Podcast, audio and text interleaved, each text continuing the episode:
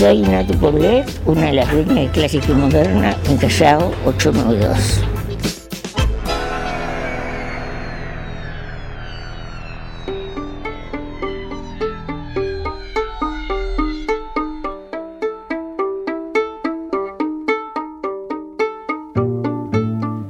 Bienvenidos a Librerías de Buenos Aires Podcast, una selección exquisita de las mejores librerías de la ciudad. Un recorrido por las históricas, las de autor, las peculiares, para saber a dónde ir cuando no sabes cómo conseguir tu próximo libro. Con pasaporte al día para viajar y conocer también las librerías más allá del Río de la Plata. El vínculo de los escritores, ilustradores y periodistas con las librerías y el placer de leer. Aquí comienza Librerías de Buenos Aires Podcast en 2K Radio.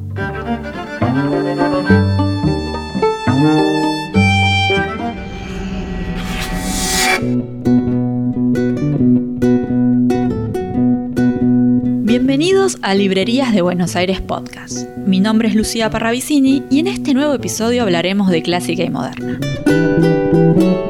Desde hace ya varios años, Natu Poblet y Clásica y Moderna son dos caras de una misma moneda, heredera de una de las librerías más antiguas de Buenos Aires y también lugar de referencia obligado para los porteños. Natu nació en 1938, el mismo año en que su padre, don Francisco Poblet, fundó la librería. Mientras otros niños crecieron rodeados de juguetes, Natu Poblet lo hizo con los libros, y más que librera, se considera una gran lectora. Charlamos con Natu Poblet, en el que, como ella misma lo confesara, es su lugar en el mundo, la librería clásica y moderna.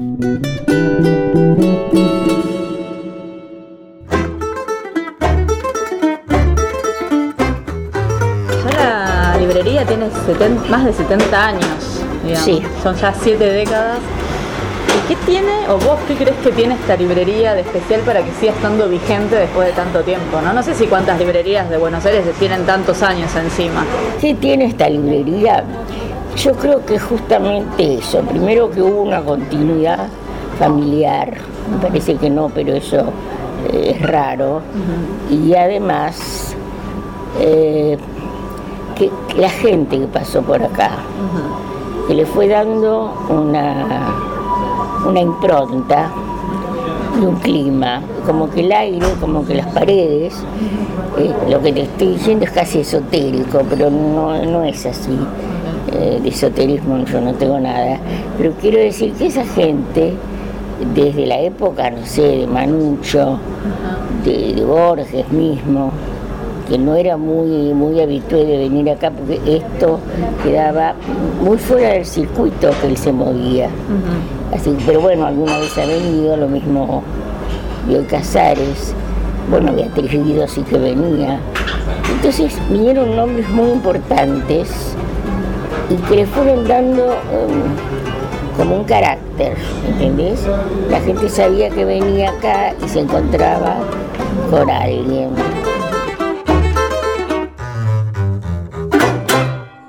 Escritor, periodista, editor, dibujante, tapa de bols y más libros. Esto es Librerías de Buenos Aires, podcast.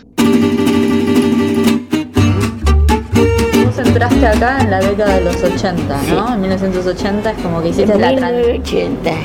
claro, hiciste la transición, digamos. ¿Cuántos años de arquitecta tuviste a nivel profesional? ejerciendo? 17. ¿Y, ¿Y cómo fue ese pase, digamos? Yo trabajé arquitecta muy bien. Ajá. Me iba muy bien y estaba contenta, bueno, todo perfecto. Los dos éramos arquitectos, pero no era lo que yo hacía normalmente, que en ese momento estaba haciendo decoración de interiores. Por otro lado es un trabajo muy liviano, muy, muy... No- yo no manejaba, exigente, no exacto, yo manejaba de- con los ojos cerrados y las manos atadas. Y entonces este, dije, bueno, le dije al, al que era mi íntimo amigo, pero a su vez era mi patrón, porque éramos dos. Claro. Él, él a mí me pagaba. Entonces le dije, mira, Y ahí fue que hiciste. Tito, le dije, ¿sabes qué? Yo el 30 de septiembre me voy. Yo acá no sigo más. ¿Y vos sabías después dónde querías ir? No, no. ¿Y cómo supiste que era de vuelta a volver a la librería? No, no, no, no sabía, no sabía. Eso es lo más importante. Ya. Bueno, nada, yo dije chao. Sí. Yo renuncio y me dedico a, a caminar por las calles de Buenos Aires, a visitar a mis amigos. Eso hice. Bueno, pero en esas visitas a mis amigos, que por supuesto eran visitas eh, complicadas, porque ¿qué pasaba? Estaban, ellos estaban trabajando. Entonces, hola, ¿qué tal? Bueno, yo le contaba, qué sé yo, pero a los dos minutos me decían, mira, disculpame, pero esto lo tengo que terminar ya. Claro. Entonces ya De repente te sentiste con mucho tiempo libre, entonces. Demasiado. que Y lo- te- la gente alrededor no lo tenía. Claro. Entonces, bueno, pasé por acá, cosa que yo venía siempre. ¿Por qué venía? Este, porque yo venía a buscar los libros, yo siempre igual leía. Entonces venía, buscaba los libros, me llevaba los libros, me tiraba en el auto, traía los que había leído. Entonces vine acá, estaba mi hijo y mi hermano, y les dije, ¿puedo ayudar en algo? Y bueno, yo abrí esa caja de libros y empecé a marcar el precio, qué sé yo. Y empecé despacito, ¿viste? Y le dije, ¿vos sabés que me dan ganas de quedarme, papá? Mi viejo ni bien oyó esa palabra, porque él quería desde siempre que yo estuviera. Ah, él siempre prefirió que estuvieras. Él le cayó como un baile de agua fría que yo estudiara arquitectura. Ni se lo pudo imaginar. Claro, porque vos en verdad pasaste toda tu infancia en esta Acá. librería que es clásica y moderna, acá Sí. en Callao, digamos. Siempre vos creciste Acá. con los libros. Acá. Digamos. Yo nací acá.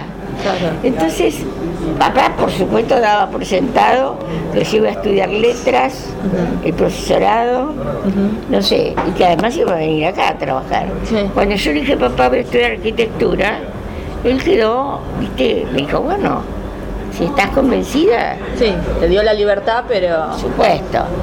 Pero, Pero-. Hubiera preferido que estuvieras detrás de acá, del- Exacto. del mostrador, intentando. Bueno, entonces vine, me empecé a quedar. Papá inmediatamente me abrió el archivo, esos metálicos, ¿viste? Me fue mostrando las carpetas colgantes, acá está esto, acá está esto. O sea, me empezó, me di cuenta después, ¿no? Me fue entregando el negocio. Dando el ABC de cómo se maneja una librería. Me fue entregando el negocio eh, en la parte, digamos, de parte profunda del negocio, el- las entrañas, si vos querés, ¿no? Claro que él te fue llevando también para que estuvieras eh, al frente Al de todo y que entendieras Mi hermano, al principio, bueno, lo que primero me dijo es, ¿vos estás segura que te vas a quedar? ¿O es un capricho y en una semana o dos te vas? Le dije, mira, no, no te puedo firmar, pero al principio sí, me quiero quedar. Eso pasó en octubre. Mi viejo se murió en diciembre de ese año. Yo sentí también después que era como que había estado esperando que yo llegara. para hacer como una, es tu sensación como una despedida. Como una despedida.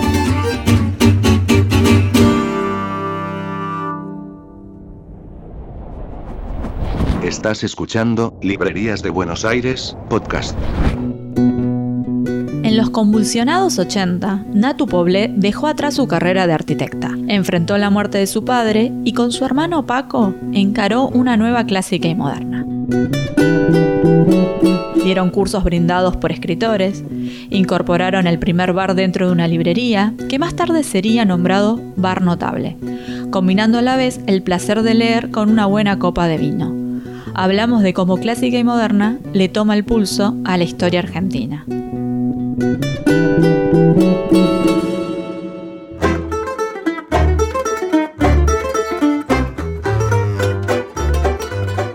Ahora tenemos que hacer cosas para ponerla de nuevo, para ponerla de nuevo en el escenario, en el ruedo. Sí. Porque esta librería, este, como papá ya estaba mal, digamos, eh, aunque él no lo reconocía. Él había dicho, le digo, papá, mira cómo está este suelo. En esos dos meses que estuve con él, mira, ahora yo no quiero hacer nada. Cuando yo no esté, ustedes hagan lo que quieran. Pero ahora no quería que entrara nadie a hacer nada. Bueno, entonces ya como no estaba papá, estaba todo fenómeno. Y ahí fue cuando yo empecé a, a invitar a la gente, o no sé cómo fue, creo que empecé con Abelardo Castillo, a que se hicieran presentaciones acá de libros. Claro. Pero presentaciones de tipo Isabel Allende, Claro. ¿entendés? Eh, Pensando también en una época que todavía estábamos en los últimos años de la dictadura. Exactamente, estábamos en la dictadura. Claro, y vos estabas como abriendo las puertas Abriendo. a dialogar sobre tales ideas y sobre otras. Eso te voy a preguntar, de cierta manera, una librería puede ser un actor de resistencia en este Bueno, caso. eh, no sé cómo lo viviste vos en esa época. Sí, sí, por supuesto. Eh, Santiago Kovarlov lo llamó, y lo vas en algunos lados, está escrito, lo llamó la Universidad de las Sombras. ¿Y cuánta gente podía llegar a ver? 40. 40.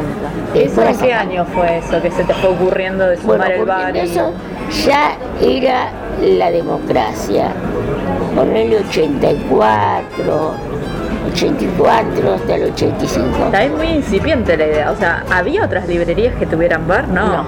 Y A que ver. mezclaran esta idea de, de sumarle un placer más a... No, no. no. 2K Radio es lo moderno y lo clásico. Lo nuevo y lo más nuevo. No se deje engañar.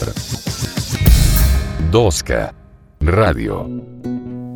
Por fuera de clásica y moderna, la rutina de Natu Poblé sigue ligada con la lectura y los libros, con su programa de radio Leer es un placer que conduce con Carlos Clerice desde hace más de 20 años, dando lugar a la difusión de autores y lanzamientos editoriales. ¿Qué hay de esa otra pasión y qué programa recuerda especialmente?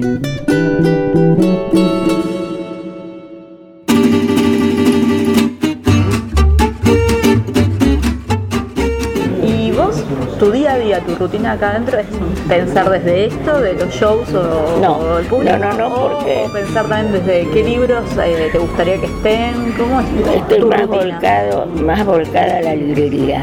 No te olvides que yo en realidad mi rutina y mi trabajo es mi programa de radio.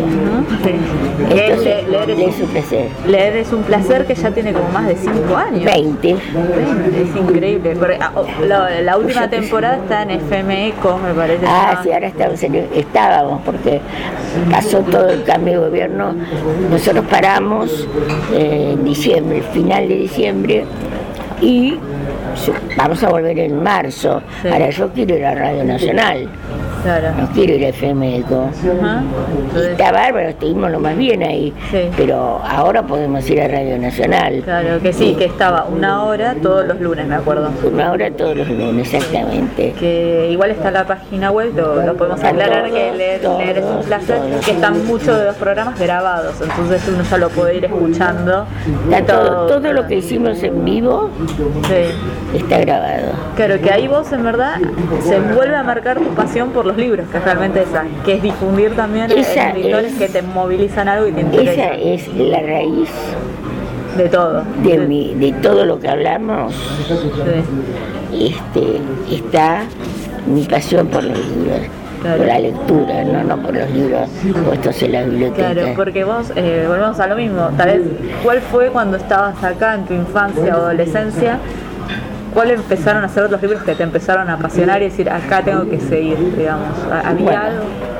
De algún lado empezó, ¿A- ¿algún escritor te tuvo que haber dado el, el, No, no, el Lo inicio? que pasó que como eh, en mi época los padres a las noches te contaban cuentos o te leían, te contaban o te leían. Sí. Pero era, como te voy a explicar, un ritual que se, que se repetía y sin el cual vos no te dormías. O sea, eso era una exigencia absoluta. Entonces, eh, bueno, eso sucedió, me contaban los cuentos, qué sé yo, hasta que yo aprendí a leer, suponte a los 5 o 6 años. Entonces ya esos mismos, porque además no sé por qué a los chicos nos pasa, porque pasa con todos, este, tienen como una especie de vocación por leer lo mismo, por eso que te cuenten el mismo cuento. Sí, la que repetición. Tu hija te diga, pero hoy ya no quedé nuevo. Y me lo lees de vuelta, pero recién terminamos, de nuevo. Entonces uno aprendió a leer y empezó a leer de vuelta lo que te habían contado, ¿no? Bueno, y así vas a medida que vas ascendiendo en la, eh, en la lectura, en la lectura, la enseñanza de la lectura, o sea, en aprender a leer, ya, este, ya lo leía sola. la colección de Hood creo que fue lo primero que yo leí. Sí, que marcó generaciones, esas tapas amarillas. Yo hice un programa en en leer su placer en Radio Ciudad. Este, era la, época de la feria del libro, la feria infantil. Ya odio los libros para chicos, está claro. Los chicos y los libros para chicos. Entonces le digo a mi productor Omara, que me dice, nada, tú es el día del niño, o no sé, algo de los niños era. Digo, mira, vos sabés que yo no pienso hacer nada de niños ni se me ocurre, pero se me ocurre una cosa. ¿Por qué no hacemos un programa sobre con los libros? Ah, pero un poquito de hielo, gordo, para ah, para que no sea. Este, convoquemos cuatro generaciones cinco que todos hayan leído Robin Hood, la colección, está impresionante. Qué impresionante. Vinieron chicos, no, es que se armó un despelote de gente, no, pero había un chico, una chica, no me acuerdo, que tenía 10 años en ese momento y alguien que tenía 80. Y después en el medio, de 10 a 80, toda la variedad, tu, tu, tu, todos habían leído Cada uno decía a aquel que le había gustado. Yo, por ejemplo, si me preguntas, en esa colección el libro de Tom Sawyer fue impresionante, me marcó, lo leí 300 veces además. Claro, fue si como lo tuviera un primer amor. Si, lo tuviera, si, lo tuviera ahora en las manos, lo, leo de vuelta. Claro, bueno, ese fue uno de los primeros amores que fueron tus disparadores, sí. porque tengo entendido que te gusta más considerarte lectora y recomendar libros más que libre, como título librera, ¿es así? Absolutamente. Por eso también en tu página, digamos, también está en A tu Poblet recomienda.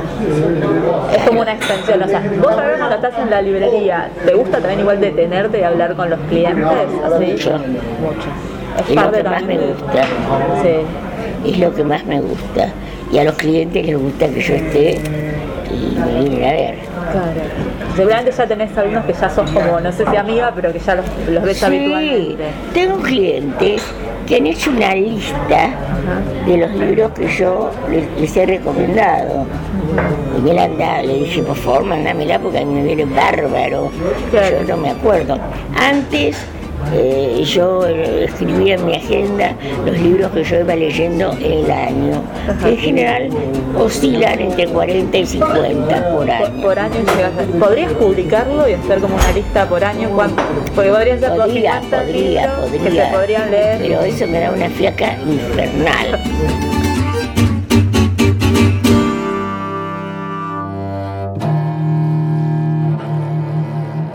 Dato número 99. Usted está por recibir una información que no lo convertirá en un dandy. Pero le dará tema de conversación con su pareja. En 2011, Buenos Aires fue elegida como la capital mundial del libro. La UNESCO dijo que la elección, entre otras cosas, se debía a que es una ciudad que cultiva la lectura y la creación como una de sus actividades simbólicas. Un servicio gratuito de Librerías de Buenos Aires, podcast.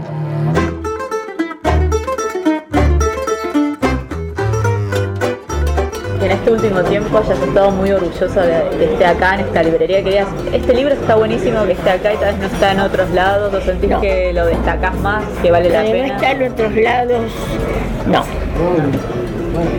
No, porque eso significaría que yo lo hubiera traído. Yo, eh, cuando voy a España, que hasta ahora iba todos los años y ahora dejé de ir por razones obvias porque ya no puedo viajar sola. Entonces, este, y si no voy sola no voy, no me gusta. Este, yo me compraba libros para mí, me los leía antes de, volver, que, tampoco los vendía después. Este, entonces, acá lo que en general es difícil, son librerías que importan libros, las que pueden llegar a tener algún libro que no está en otro lado. Pero como nosotros no importamos, porque ya eso para mí hubiera significado todo lo que te conté fue una cosa de mucho trabajo, de mucha dedicación. yo ya tenía igual 50 años en todo ese momento. Y ya di, viste, los últimos restos que me quedaban. Igual estuve trabajando como una bestia un montón de tiempo. Entonces ya decir, bueno, y además voy a ser importadora, no. Pero bueno, algún libro que te eh, que mucho, que estás muy orgullosa de tenerlo acá en la. No, todo. que no lo tengo. O todos, puede ser también. Todos. Bueno, sí, estoy orgullosa de que tengo todo Italo Calvino. ¿Por qué? Porque la editorial o la distribuidora que lo trajo, como trajo todo, hizo una oferta y nosotros la aprovechamos. Entonces, tener todo Italo Calvino Estoy muy orgulloso. Y muchas gracias, Natu, por tu tiempo. Quiero ser una chica Entrevistas y producción general. Ahora como Victoria Abril. Lucía Parravicini. Un poco lista, un poquitín boba. Edición y cositas. Ir con Madonna en una limusina. Adrián Kaplan Cret. Yo quiero ser una chica almodóvar como viví, como Miguel Bosé. Pasar de todo y no pasar de moda. Bailar contigo el último cuplé y no parar de viajar del invierno al verano, de Madrid a New York, del abrazo al olvido. Dejarte entre tinieblas escuchando un ruido de tacones lejanos. Encontrar la salida de este gris laberinto, sin pasión ni pecado, ni locura ni incesto. Tener en cada puerto un amante distinto, no gritar que he hecho yo para merecer esto. Yo quiero ser una chica almodóvar como Pepi, como Lucy, como Bon. Venderle al garbo mis secretos de alcoba, ponerme luto por un matador. Yo quiero ser una chica almodóvar que a su chico le suplique, atame, no dar el alma, sino a quien me la roba.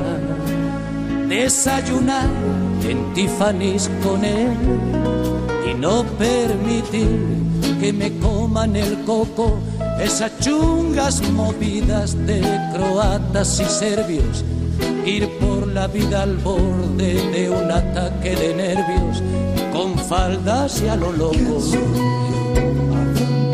Encontrar la salida de este gris laberinto sin pasión ni pecado, ni locura, ni incesto, tener en cada puerto un amante distinto, no gritar que he hecho yo para merecer esto